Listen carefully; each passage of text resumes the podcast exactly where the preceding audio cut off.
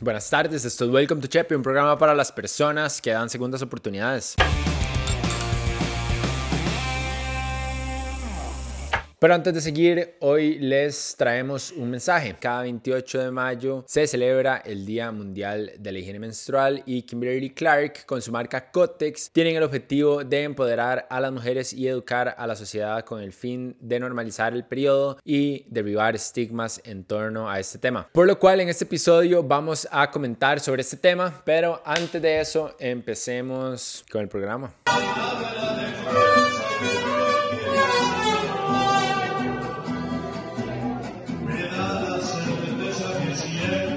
Eso que vimos era un clip en el que se muestra la bienvenida que le dieron en la municipalidad de Alajuela al alcalde Humberto Soto, sospechoso del caso Diamante, porque esta semana oficialmente los seis alcaldes volvieron a sus puestos después de que el juzgado penal de Hacienda y, la función pública del segundo circuito judicial de San José levantara la medida cautelar. Y a ver, ¿quién de aquí no piensa que todos nos merecemos una segunda oportunidad? Alguien como Johnny Araya, una persona que solo ha tenido la oportunidad de ser alcalde de San José desde 1998 al 2013 y después de un pequeño sabático del 2013 al 2016 y de nuevo fue alcalde del 2016 al 2024. La única restricción que se mantuvo para estos queridos alcaldes fue el impedimento de salida del país, aunque podrá levantarse con autorización del juzgado. Como un recordatorio rápido de los alcaldes relacionados a esta causa penal son John Araya de San José, pero también Mari Redondo de Cartago, Alberto Cole de Osa, Humberto Soto de Alajuela, Alfredo Córdoba de San Carlos y Arnoldo Aragona de Escazú. De Escazurf, bro. Desde el 19 de noviembre hasta ahora, los seis imputados fueron suspendidos de sus cargos y tenían prohibido comunicarse con posibles testigos y acercarse a las instalaciones de las municipalidades.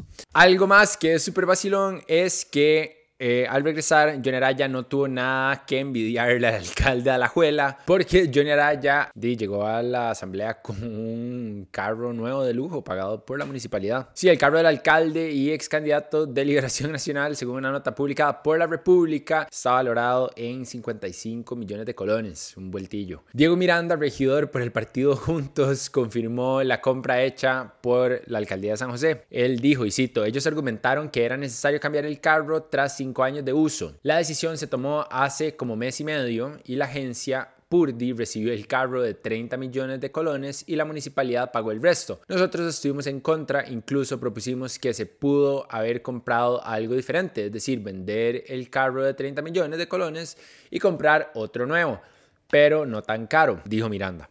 Esto me parece un comentario y pues racional y sensato. Eh, Miranda indicó que la compra del carro fue avalada por ocho regidores y solo tres se opusieron. Y ya que estamos hablando de esas cosas peculiares que suceden en los gobiernos locales de este país, quiero hablar de una nota que publicó La Nación sobre las seis familias que se dividen puestos en 16 juntas directivas de escuelas y colegios de San José, porque todo en Costa Rica es una argolla y como todos saben, lo único feo de una argolla es no estar en ella, supuestamente. Pero bueno, es importante mencionar que estos nombramientos los hace el Consejo Municipal de San José y dentro de las normas está estipulado que no pueden haber parientes hasta un tercer grado de consanguinidad. Consanguinidad. Consanguinidad.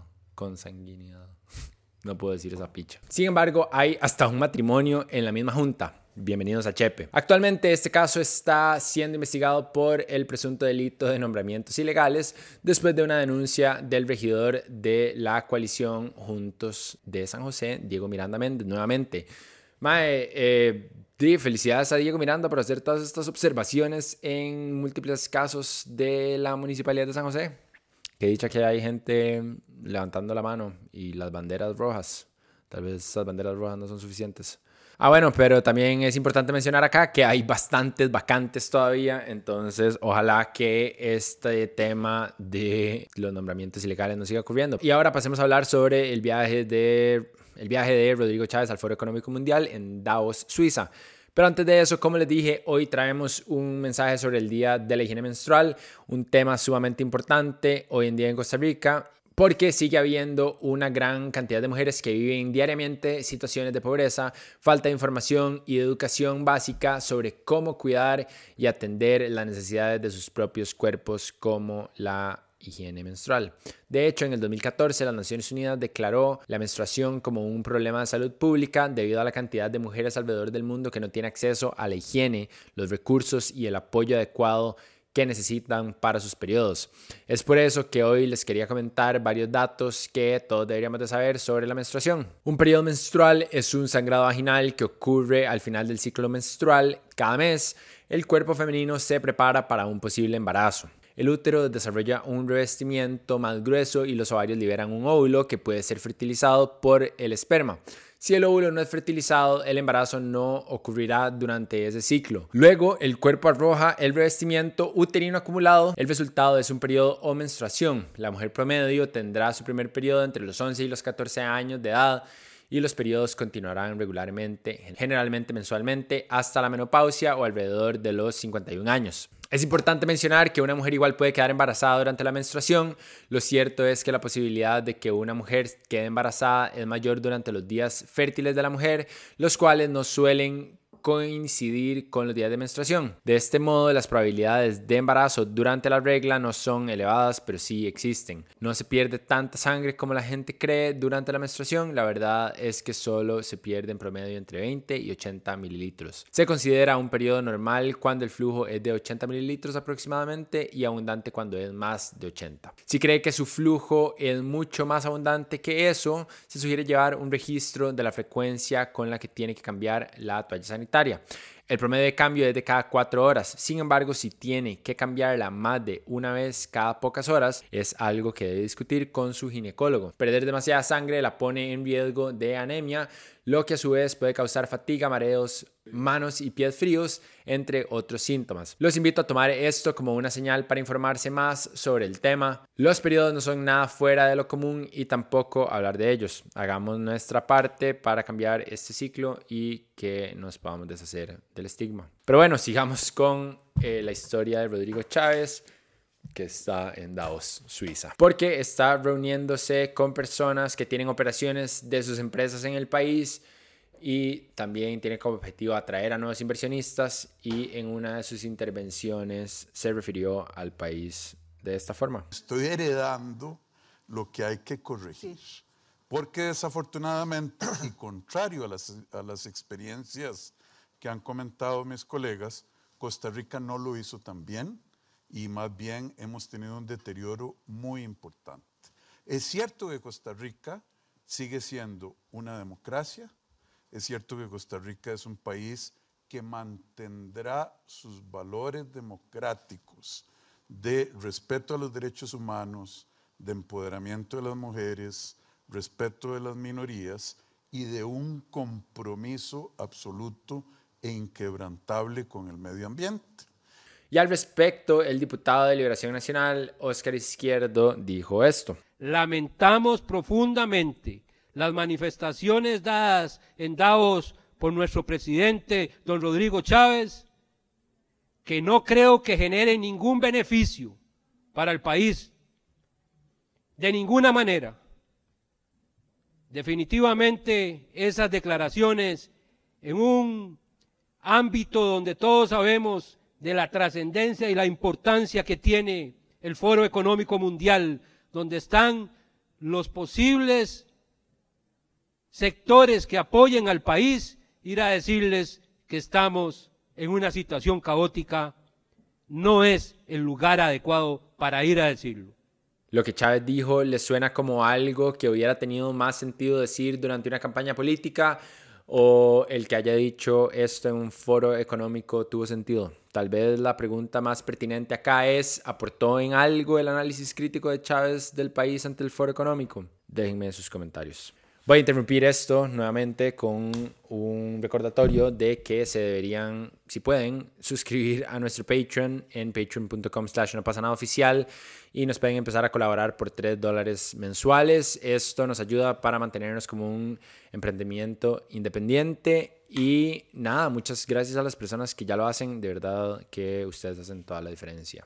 Y ya que estamos hablando de los problemas que enfrenta el país, hablemos de que el CNP vende alimentos a hospitales con hasta 170% de sobreprecio.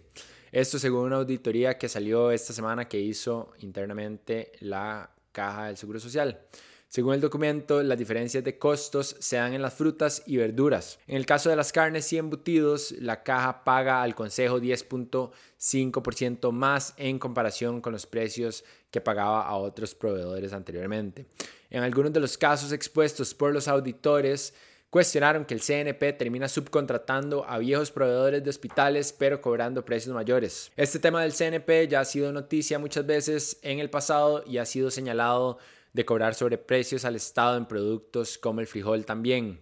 De acuerdo con análisis de la UNA, esto de acuerdo con un análisis de la UNA y el Consejo de Promoción de la Competitividad. También el año pasado fue noticia que la FANAL le dé tanto dinero al CNP que éste no puede cumplir con sus obligaciones ante Hacienda. En otras problemáticas está el tema de la gasolina. Todas esas personas que empezaron a cletear durante la pandemia van un paso adelante que todos nosotros de fijo, porque en el último año el precio de la gasolina súper irregular ha tenido un incremento de más del 30%, mientras que el diésel tuvo un alza de un 41% según los datos de Recope. Cabe mencionar que los impuestos asociados a la gasolina representa la tercera parte de lo que recauda el gobierno para financiar sus gastos y por esta razón es que el Poder Ejecutivo no está dispuesto a bajar estos impuestos. Cabe mencionar que esto es porque el hueco fiscal que se generaría se traduciría en más deuda para el Estado.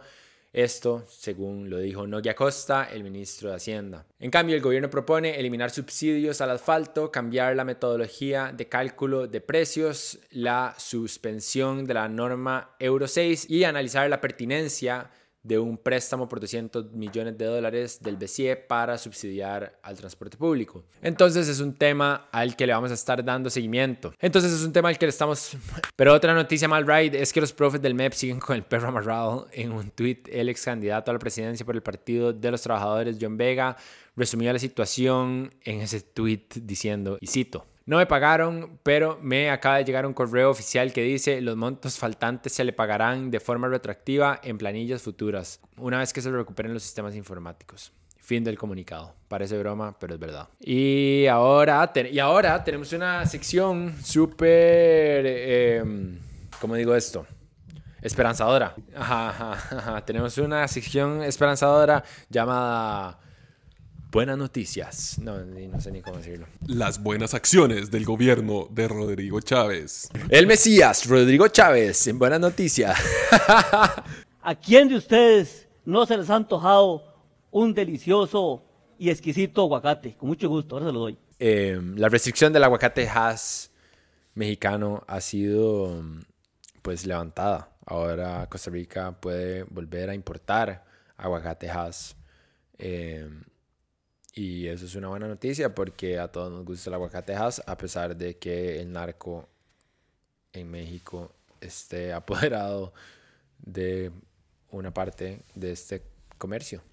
Sí, supuestamente el, aguacate. Bueno, primero me sorprende que haya sido tan fácil como de nada más algo que puede hacer el presidente y todo el mundo le echa la culpa a Luis Guillermo. Eh, no estoy defendiendo para nada a Luis Guillermo, pero entonces porque nada más no se revertió en el momento. ¿Verdad? ¿Cuáles eran las intenciones ahí de, mantener esta prohibición de importación y básicamente eh, crear una escasez de aguacate, ¿verdad? Y bueno, creo que la demanda del aguacate costarricense creció eh, a raíz de eso, pero, pero sí, sí, bien para todos los que amamos el guacamole y, y, ahora va a haber otra vez aguacate en Subway, pero los precios extra. Ocho tejas. Yo me acuerdo que, que son ocho tejas, ocho un cuarto de aguacate. El, eh, el, extra de aguacate. Y yo, me hijo puta, con eso voy y me compro un aguacate. Sí, sí. O sea, un par entero. de y ya. Y se Ajá. había gente que yo, yo Llegaba así con el aguacate se llevaba con el aguacate en, en A las 3 de la mañana. Ajá. una gorra con aguacate. Pero en defensa del aguacate tico, que sí, es más, em, eh, tiene como más agua, es un poquito más sin sabor, ¿verdad? Ese aguacate va muy bien en recetas costarricenses, siento yo, con oye carne, eh, en sopa negra, eh, con los casados, pero el aguacate es para recetas mexicanas. Creo que el aguacate costarricense se parece más al aguacate o a alguna versión del aguacate que existe en Sudamérica, que se lo comen con varas dulces más bien y no saladas, entonces tal bien capaz como que podemos darle, ya que tenemos ese producto, que además es más grande generalmente, se le puede sacar ese provecho.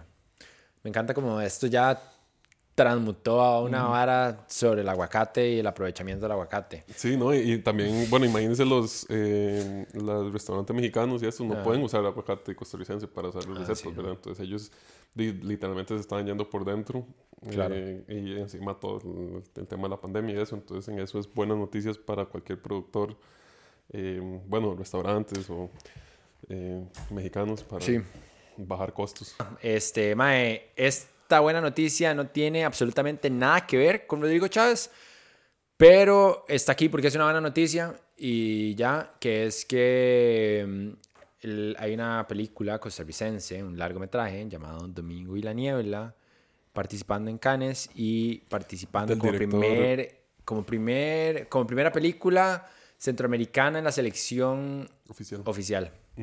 Del director Ariel Escalante, fotografiada por Nicolás Wong y producida por mucha gente talentosa aquí del país y creo que en buena hora. Eh, ya lo vimos con Ceniza Negra, estuvo como en una, ¿verdad? Porque hay muchas selecciones, ¿verdad? Un Certain Regard, creo, creo que es en la que está Ariel, eh, es como la competencia oficial, ¿verdad? Está la Quinzaine de, de realizadores, esa es otra, es- sigue siendo parte del Festival de Cannes. Entonces yo creo que Ceniza Negra, hace uno o dos años, en esa otra selección, o sea, ya habíamos tenido cine en Cannes, ya, ya nos estábamos acercando a eso, la las calidad de las producciones ha ido subiendo. Eh, y sí, felicidades a todos, a Ariel, a Nico, eh, al equipo de producción, se me van ahorita los nombres, pero, pero es un gran logro para el cine y no solo ellos, sino también está otra en, en la selección de Un cortos. cortometraje, ajá. Sí, de Kim Torres. Y felicidades a ellos también porque ellos están compitiendo en em, la selección de cortos, de cortometraje.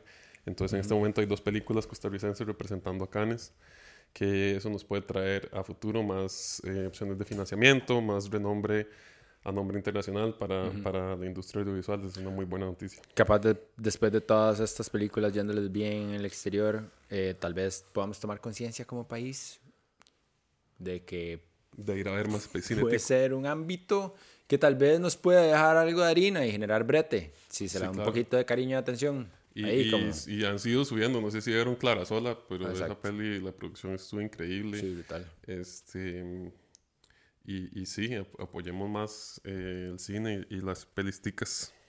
Pero bueno, eso fue todo por hoy. Gracias por ver. Acuérdense de suscribirse al canal de YouTube de No pasa nada eh, en todos sus alter egos también. Hay varios canales, entonces porfa, si están en el canal oficial de No pasa nada o en cualquier canal en el que estén ahorita, métanse en canales asociados y ahí van a estar los otros canales. Nos ayuda a que se suscriban a todos esos también.